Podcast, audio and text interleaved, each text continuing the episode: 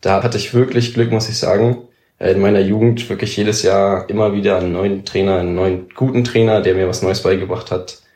Da kann ich wirklich nur ähm, Lob an die Eintracht aussprechen, dass sie unsere Generation da so gefördert, gefordert haben. Es war schon überragend.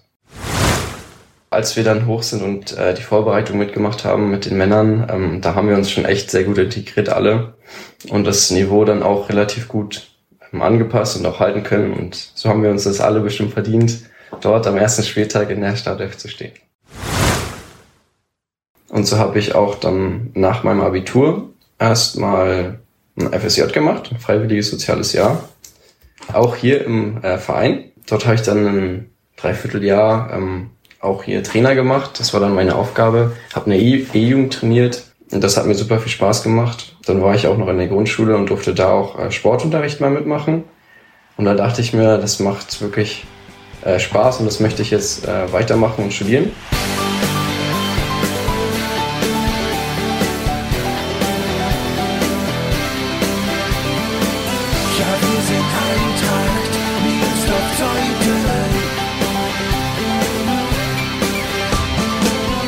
Damit herzlich willkommen zu Die Eintracht im Ohr, dem Podcast des SC Eintracht Meersdorf-Zeuthen.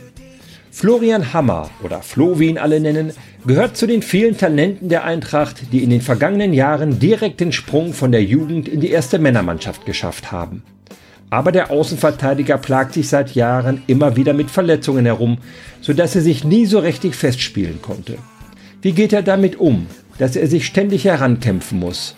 Das erzählt Flo in dieser Episode. Er berichtet, auf welch kuriose Weise er den Weg von Senzig zum Wüstemarker Weg gefunden hat, was ihn am Motorrad- und Motorbootfahren reizt und warum er Lehrer werden will. Ach ja, warum er für den ersten FC Köln schwärmt, das verrät er auch. Mein Name ist Gregor Rumelau und ich wünsche euch viel Spaß beim Zuhören.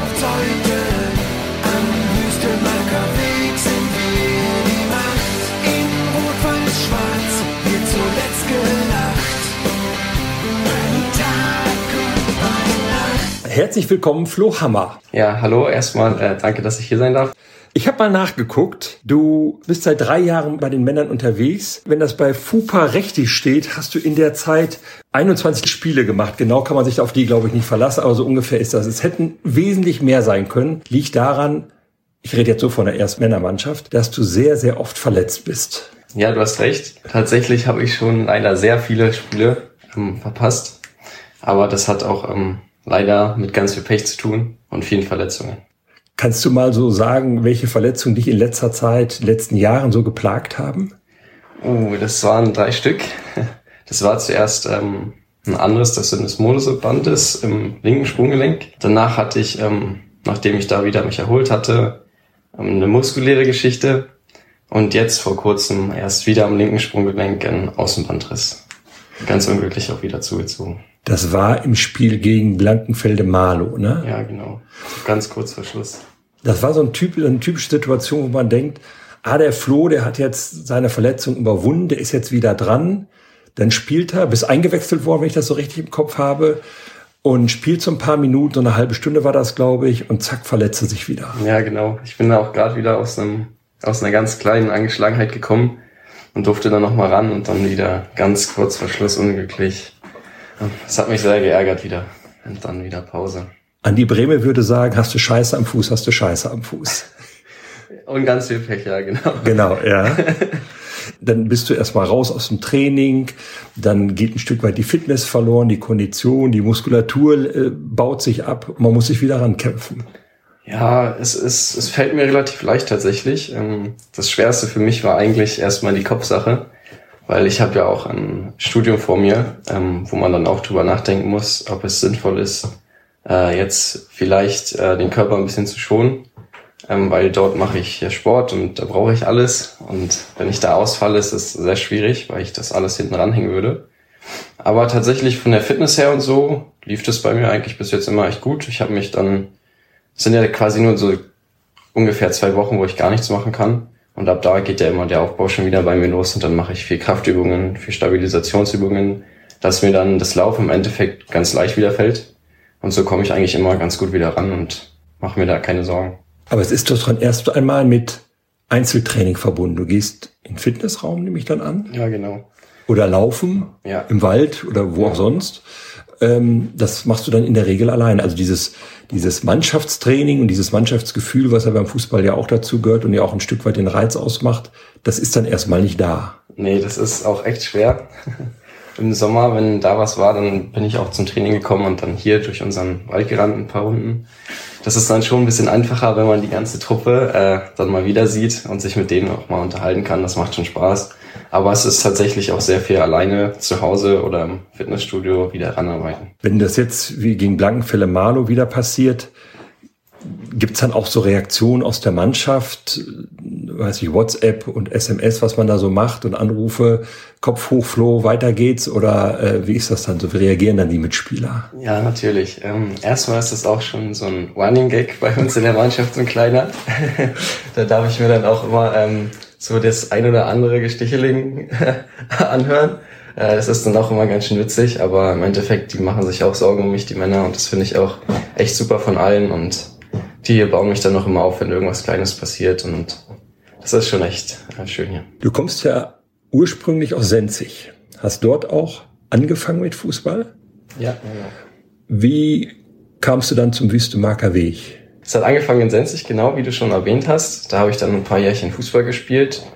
Aber dann äh, ging das da nicht mehr so richtig weiter. Das war, glaube ich, auch so eine Geschichte mit dem Trainer. Da weiß ich das gar nicht mehr genau. Ist ja schon ein paar Jährchen her. Ja. Ähm, und dann bin ich zu Königs Wusterhausen äh, gegangen.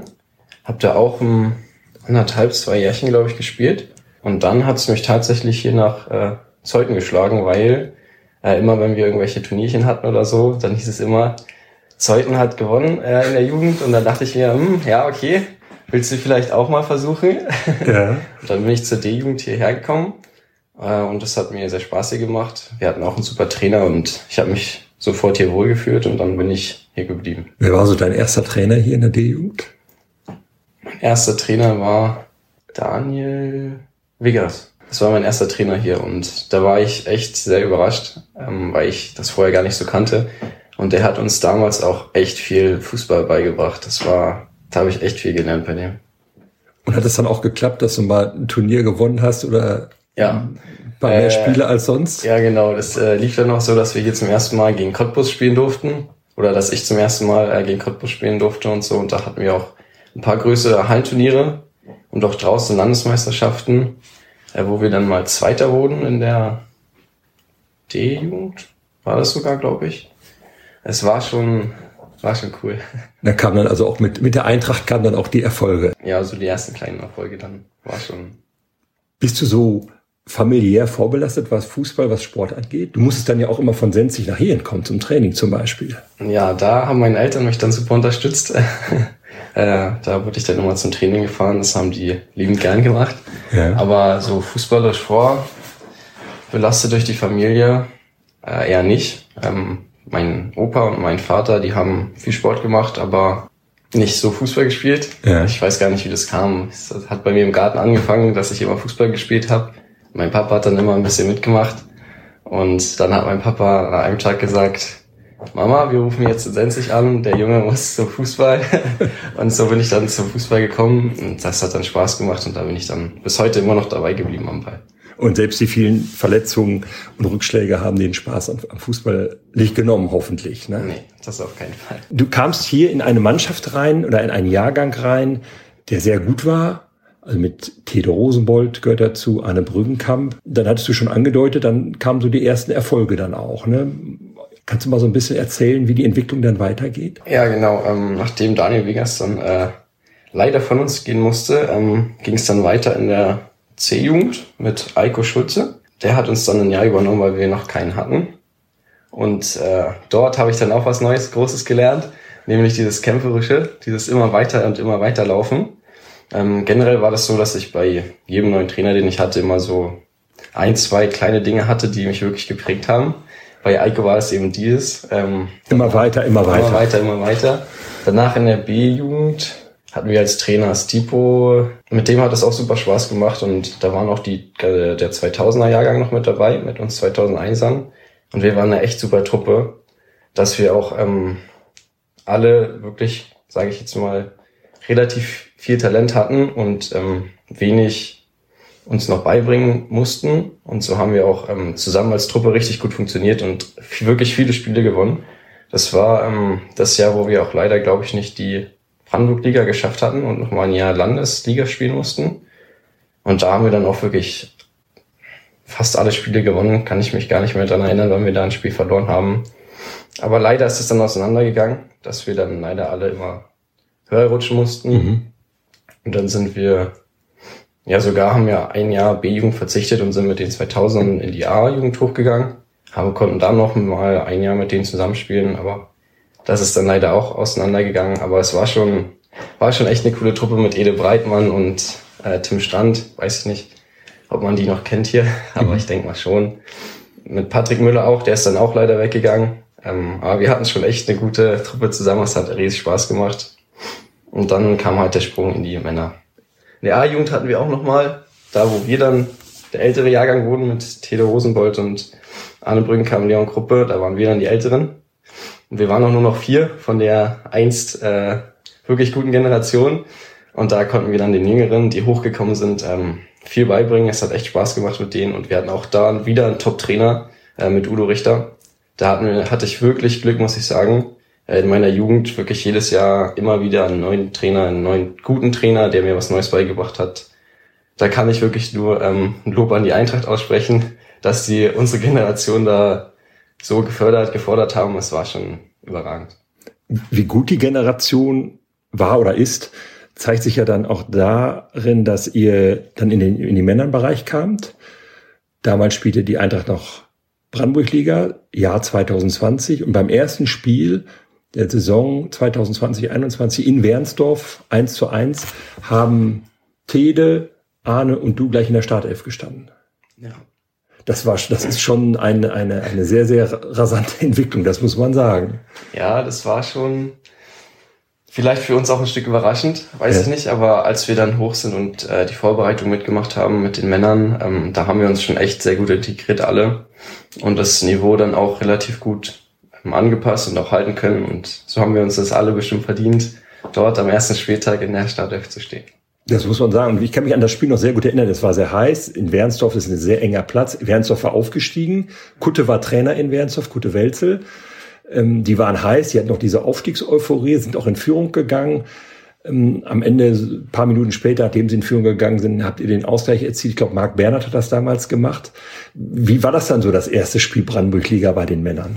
Kannst du dich noch erinnern? Ich kann mich noch sehr gut daran erinnern. Ähm, es war ein echt äh, sehr cooles Gefühl. Ähm, leider konnten wir das Spiel nicht für uns entscheiden. Und wenn man in so ein erstes Spiel kommt und dann ist auch gleich noch ein Derby äh, am ersten Spieltag dran, das ist schon was Besonderes. Äh, vielleicht habe ich das auch von Anfang an nicht so ganz richtig so in diese Hitzigkeit reingenommen. Ich bin eher ruhig geblieben tatsächlich. Aber im Spiel vergeht das dann eh. Da denkt man dann nur, wie spielen wir jetzt am besten, um Tore zu schießen, um das Spiel zu gewinnen oder um gar keine Gegentore erst zu bekommen. Äh, das war eher so mein Gedanke als Außenverteidiger, habe ich da gespielt auf der rechten Seite. Da war mein Gedanke von Anfang an, du willst in deinem ersten Spiel für die Männer nicht ein Tor zulassen. Und es hat dann leider nicht so richtig geklappt, aber ich hatte meine Seite da wirklich gut im Griff äh, gehabt an dem Tag und deswegen nach dem Gegentor habe ich mir dann gesagt, nee, über meine Seite passiert hier heute nichts mehr und das ist dann auch zum Glück nicht mehr passiert und so lief dann das erste Spiel relativ gut für uns mit einem Punkt. Ich war damals so erstaunt, auch mit welchem Selbstbewusstsein ihr da reingegangen seid. Also da war, da war keine, keine Ängstlichkeit zu spüren, sicherlich Respekt vor der Aufgabe, natürlich, aber ich habe da am Rand gestanden und gedacht, drei richtig gute Jungs. Ja, wir hatten ja auch irgendwie keine andere Wahl. aber die Mannschaft, die stand auch hinter uns, die Trainer auch mit den Schröders, das war, die haben uns, wie gesagt, super aufgenommen, die standen voll hinter uns. Äh, die haben sich auf uns auch verlassen. Und da war uns das natürlich leicht, die Aufgabe für die auch mitzuerfüllen. Du hast gerade schon gesagt, du hast in dem Spiel äh, Außenver rechter Außenverteidiger gespielt. Außenverteidiger ist sowieso so deine Position, rechts oder links, ist, glaube ich, ziemlich egal, ne? Ja, tatsächlich bevorzugt rechts. Aber als ich dann ähm, öfter mal links eingesetzt wurde, habe ich mich da auch gut eingespielt und mittlerweile kann ich sowohl da als auch da spielen. Hast du immer Verteidiger gespielt in deiner Karriere? Äh, tatsächlich nicht. Aha. Ich habe tatsächlich äh, auf der anderen Seite des Spielfelds angefangen, ganz vorne. Und dann bin ich von Station zu Station immer weiter nach hinten gerutscht. Und dann ab der C-Jugend, B-Jugend in der Eintracht habe ich dann Verteidiger gespielt. Und auch Innenverteidiger und dann irgendwann Außenverteidiger. Und du interpretierst deine Rolle als Außenverteidiger sehr offensiv. Oder gilt für dich auch erstmal hinten dicht halten? Äh, es ist sehr ausgeglichen. Am Anfang erstmal hinten dicht halten, so gucken, was die andere Mannschaft macht, wie sie die, wie die sich verhalten, wie schnell vor allem die ähm, Angreifer von der anderen Mannschaft sind. Weil dementsprechend überlege ich dann auch, ob ich mal den einen oder anderen größeren Weg mit nach vorne mache, damit ich noch die Kraft habe, hinten raus den abzulaufen, den Angreifer. Aber ab und zu mal mit nach vorne macht schon viel Spaß. Wir sprechen gerade hier so ein paar Tage nach dem WM aus der deutschen Mannschaft und ein Problem bei der deutschen Nationalmannschaft scheint ja zu sein, dass wir keine guten Außenverteidiger haben. Heißt es immer wieder. Ist ein bisschen schwierig. Er hat natürlich sehr viele Innenverteidiger mitgenommen, äh, Hansi Flick. Und so hat er auch ja Süle auf Außen gespielt, äh, spielen lassen. Ja. So. Und so schlecht sind die Außenverteidiger eigentlich nicht, aber ich denke, dadurch, dass er so viele Innenverteidiger auch mitgenommen hat, war das dann ein bisschen schwer, die vielleicht richtig einzusetzen. Eventuell hätte er sogar mit Dreierkette spielen können, dass er mit drei Innenverteidigern spielt und dann die Außenverteidiger vielleicht sogar weglässt. Oder vielleicht einen Außenverteidiger mit vorzieht ins Mittelfeld. Aber eigentlich sind die Außenverteidiger doch schon gut. Wie spielst du lieber als äh, Teil einer Viererkette, als auf einer Linie mit äh, den beiden Innenverteidigern und dem anderen Außenverteidiger oder als, wie du es gerade schon erklärt hast, als Teil einer Fünferkette, wenn man so will. Also drei, die so ein bisschen defensiver spielen und dann die beiden Außenverteidiger, die lieber eher offensiv aufgestellt sind? Tatsächlich äh, bevorzugt in der Viererkette als Außenverteidiger, weil man dort schon öfter mal mit nach vorne kann und dann auch durch drei Leute hinten abgesichert ist. Aber in der Dreierkette, es ist doch noch mal tatsächlich ein Stückchen mehr laufen als, ähm, weil da kannst du dich gar nicht ausruhen. Da musst du als Mittelfeldspieler immer mit vor und auch immer mit zurück. Und als Außenverteidiger kannst du dir auch mal überlegen, ähm, du bist jetzt schon dreimal hoch und runter gerannt. Beim vierten Mal machst du vielleicht mal nur den Weg bis zur Mittellinie und dann hast du immer noch die Absicherung da und musst nicht unbedingt diesen Weg mit zurück machen. Ich glaube, du bist ziemlich schnell. Hast du mal gemessen, wie schnell auf 100 Meter bist? Ich habe ich lange nicht mehr gemacht.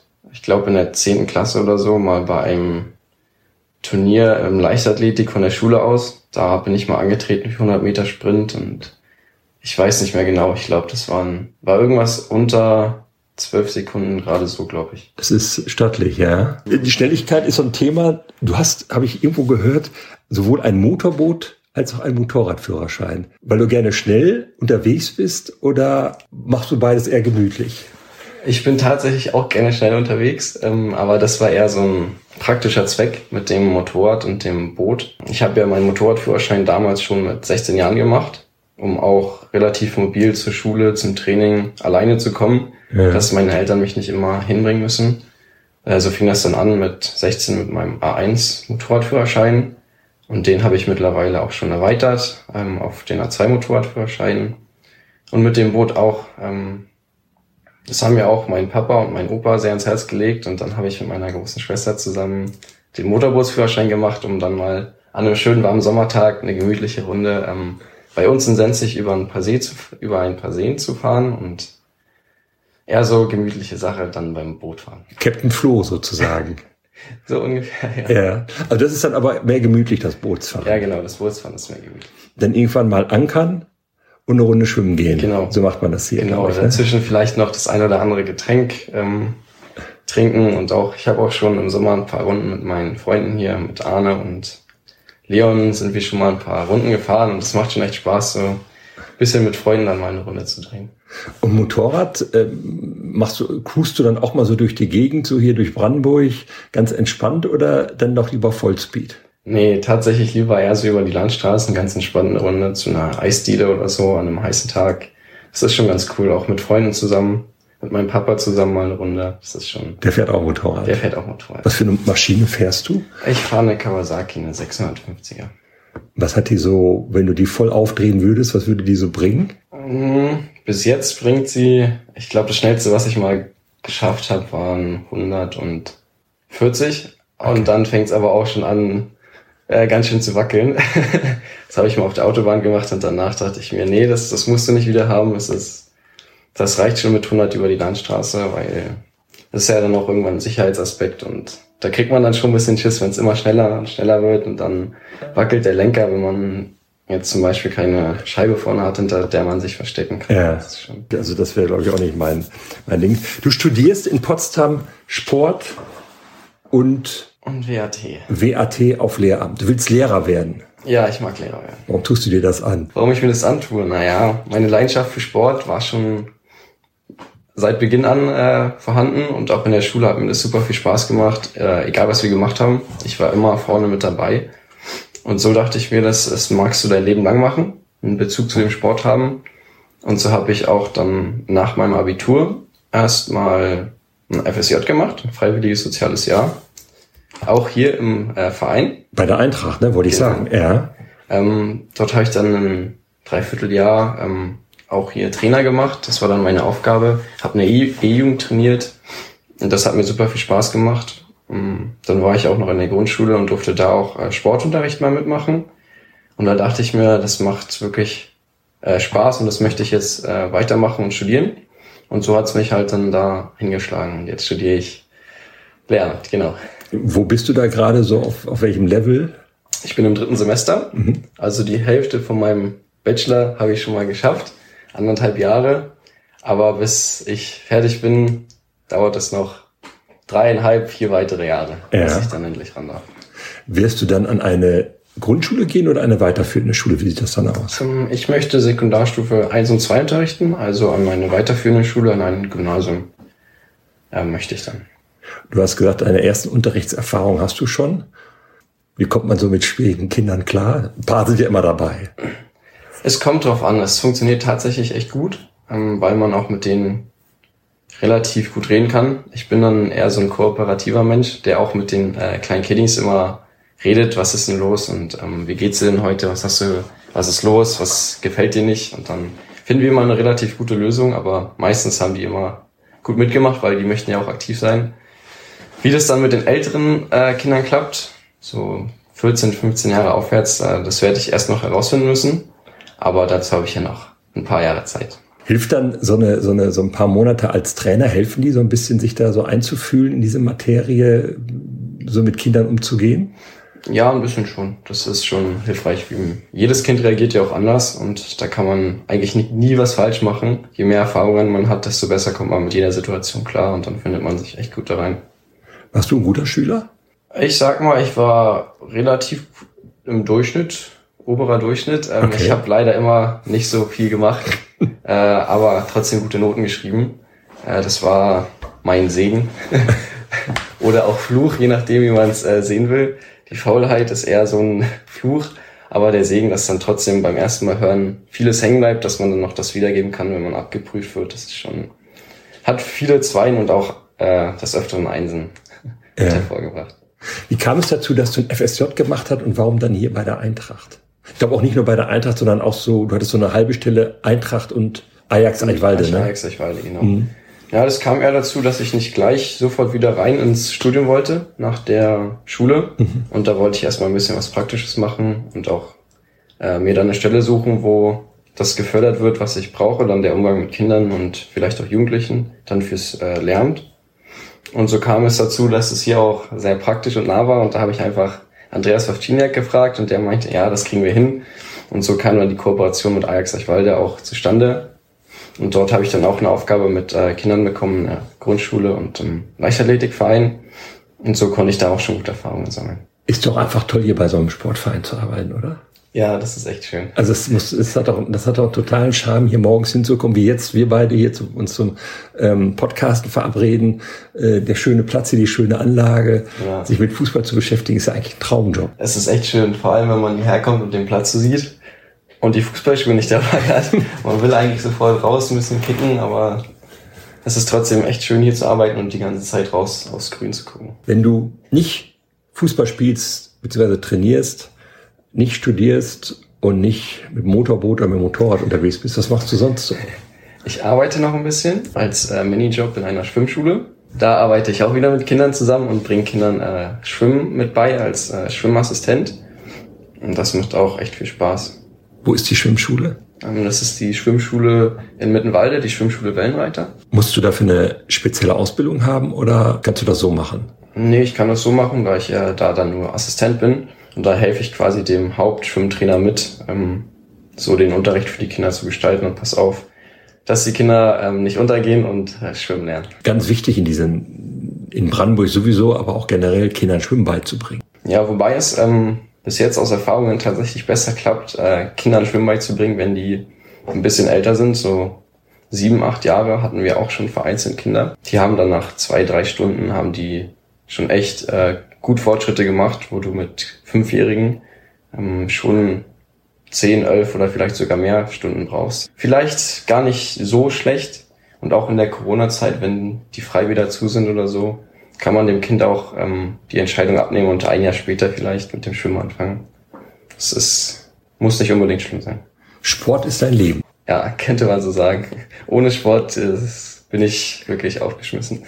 Nur praktischer Art oder jetzt auch, wir haben noch, die WM läuft noch, guckst du viel Fußball im Fernsehen? Mm, so ab und zu jetzt die Spiele gucke ich mal, wenn ich die Zeit habe, aber tatsächlich gucke ich nicht so gerne Sport. Ich mache lieber aktiv selber was am Ball zum Beispiel oder auch sei es Schwimmen oder ähnliches. Nur wenn der erste FC Köln spielt, dann guckst du hin. Ab und zu mal, ja. Die spielen ja meistens auch an einem Samstag, wenn wir selber auf dem Sportplatz sind. Und ähm, da gucke ich dann nur ab und zu mal. Du bist Köln-Fan. Ja, genau. Wie kann das sein? Oh, das ist ähm, schon etwas länger her. Damals war ich riesiger Lukas Podolski-Fan, äh, als er noch bei Bayern München gespielt hat. Und der ist ja dann zum ersten FC Köln gewechselt. Und ich war so ein riesen Fan von dem. Da sind wir dann, ähm, bin ich dann bei ihm geblieben und äh, so dann auch die Leidenschaft und die kleine Liebe vielleicht auch zum ersten FC Köln entdeckt. Äh, ist auch echt ein super Verein, es hat dann riesig Spaß gemacht und er hat ja dann auch da ein paar Jahre gespielt. Und da sind wir dann seitdem immer beim ersten FC Köln geblieben, auch als Lukas Podolski dann wieder von da weggegangen ist. Also er hat zweimal da gespielt. Er ist, er ist ja groß geworden da. Ja, genau. Und dann war er weg, sehr viel. Bei Bayern war er unter anderem, Arsenal hat er gespielt und so weiter. Dann ist er zwischendurch ja nochmal wiedergekommen, wurde da wie Jesus empfangen, ja. wie, der, wie der Retter. Ich glaube, hat nicht ganz so, so eingeschlagen beim Zeitmal, wenn ich mich so richtig erinnere. Läuft gerade gut beim 1. FC Köln. Haben ein bisschen Europa gespielt. Für Köln ist das schon was, ne? Ja, das ist schon echt gut. Aber leider ist das zwischendurch immer mal so ein oh, hoch und tief. leider kommt da die Konstantheit nicht so ähm, ja. rüber. Aber das ist auch schwer für die, weil sie ja auch ähm, die Doppelbelastung jetzt haben da glaube ich, dass es denen auch ein bisschen schwerer fällt. Hatten, ich glaube, sie sind jetzt Hatten, rausgeflogen, ja, sind, ne? Ja, aus, ja. aus der, aus dieser neuen äh, äh, Conference. auf der Conference League, genau. Baumgarten, cooler Trainer? Ein richtig cooler Trainer. das ist echt eine coole Socke. Was der in der Seitenlinie immer macht und immer im T-Shirt. Wir waren auch schon ein paar Mal im Stadion und das ist schon, das ist schon cool. Das heißt, ihr fahrt nach Köln, um da Fußball zu gucken? Nee, wir hier in Berlin dann. Ja. Äh, das ist ja nicht so weit weg von hier. Nach Köln waren wir erst einmal vom ist schon länger her. Es war bis jetzt mein allercoolstes Stadionerlebnis da. Im Rhein-Energiestadion mit dem Publikum und so, der Stimmung, es war schon Wahnsinn da. Aber hier immer nur, äh, wenn sie gegen Hertha spielen oder gegen Union, wenn man da mal Tickets bekommt. Wie äh, kommst du damit klar, dass hier in der, bei euch in der Kabine, ich glaube, gefühlt zu 90 Prozent Union-Fans sind und du dann auch noch Köln, was jetzt nicht so unbedingt nahe liegt in dieser Region? Nee, komme ich gut mit klar. Ähm, macht Spaß auch dann immer, wenn Köln mal hier spielt, dann kommen mal die ein oder anderen Kommentare. Es ist schon, ist schon witzig. Hast du Lieblingsspieler aktuell beim 1. FC Köln? Jonas Hector, ja. äh, der Kapitän, der Nummer 14. Ich finde den echt gut. Äh, Außenverteidiger? Socke. Außenverteidiger auch. Ähm, ich finde es schade persönlich, dass er sich dazu entschieden hat, nicht mit zur WM zu fahren. Fand ich auch, ja. Weil ich dort gern noch einen Kölner mit der Nationalmannschaft gesehen habe und vielleicht hätte der auch einen kleinen Unterschied gemacht kann man nicht sagen, aber. War kein Kölner dabei bei der deutschen Mannschaft, wenn ich mich so recht entsinne. Ne? War nur ein Kölner dabei bei Tunesien. Das war Skiri. Das war der einzige Kölner, der mit zur WM gefahren ist. Du hast eine, eine Zwillingsschwester. Nicole Hammer. Nicole. Verfolgt die deine Karriere so oder, oder geht ihr so getrennt? Wie man denkt ja bei Zwillingen immer, die sind ganz eng zusammen und. Ähm, nee, tatsächlich nicht. das interessiert Niki nicht so sehr, wie ähm, doll ich hier jetzt ähm, Erfolg habe oder nicht für die ist nur wichtig, dass ich mich äh, nicht immer wieder verletze. Ja. äh, das findet sie auch ein bisschen schade, aber ansonsten, die unterstützt mich dann, wenn was ist. Aber so wirklich macht sie eher äh, ihr eigenes Ding dabei. Auch Sport? Ja, sie hat Handball gespielt, äh, hat auch mal geschwommen und Aber mittlerweile studiert sie in Senfenberg und da hat sie leider nicht mehr so die Zeit, äh, Handball zu spielen. Flo, zu diesem Podcast gehört ein kleines Spielchen, entweder oder. Okay. Möchte ich gerne auch mit dir machen. Geht ganz einfach los. Für einen Fußballer Linksfuß oder Rechtsfuß? Rechtsfuß. Hund oder Katze? Hund. Pizza oder Pasta? Pizza. Singen oder tanzen? Ah, tanzen. Berge oder Strand? Berge. Berge? Ja. Wanderst du gerne? Fährst du Ski? Ähm, Ski fahre ich nicht, aber ich wandere sehr gerne und äh, die Natur in den Bergen gefällt mir auch mit den vielen hohen Bäumen und der Ruhe ist schon schöner als am Strand. Hertha oder Union hat sich geklärt. Köln. Früh aufstehen oder lange schlafen? Früh aufstehen. Ist als Lehrer vielleicht dann auch ganz gut. Geld ausgeben oder sparen? Geld ausgeben. Geld oder Ruhm? Eher Ruhm. Sport schauen oder Sport machen? Sport machen. Auto oder Fahrrad? Auto. Oder Motorrad? Volksmusik oder Hardrock? Oh, eher Hardrock. Aufzug oder Treppe? Treppe. Fisch oder Fleisch? Fisch. Wer in Senzig wohnt, am See, der kann gar nicht anders. Krimi oder Komödie? Komödie. Theater oder Kino? Kino. Dusche oder Badewanne? Dusche. Jeans oder Jogginghose? Jogginghose. Stadt oder Land? Land. Unter Wasser atmen oder fliegen können? Lieber unter Wasser atmen können. Lieber Flo, vielen Dank, dass du dir die Zeit genommen hast, dich mit mir zum Podcast zu treffen. Ich wünsche dir alles, alles Gute, vor allen Dingen Gesundheit. Ich glaube, das kann man in deinem Fall ähm, sagen, dass zu den paar Spielen, die du bislang gemacht hast, dass da mal ganz viele hinzukommen. Vor allen Dingen, dass du auch mal so länger am Stück spielen kannst und dich mal so richtig reinspielen kannst in die Mannschaft. Das wünsche ich dir, weil ich glaube, dass du dann wirklich eine richtig gute Verstärkung sein kannst für die Eintracht. Und auch, auch bei allem anderen, was du tust, studieren, Kindern das Schwimmen beibringen und so wünsche ich dir alles, alles Gute. Dankeschön. Bis dahin.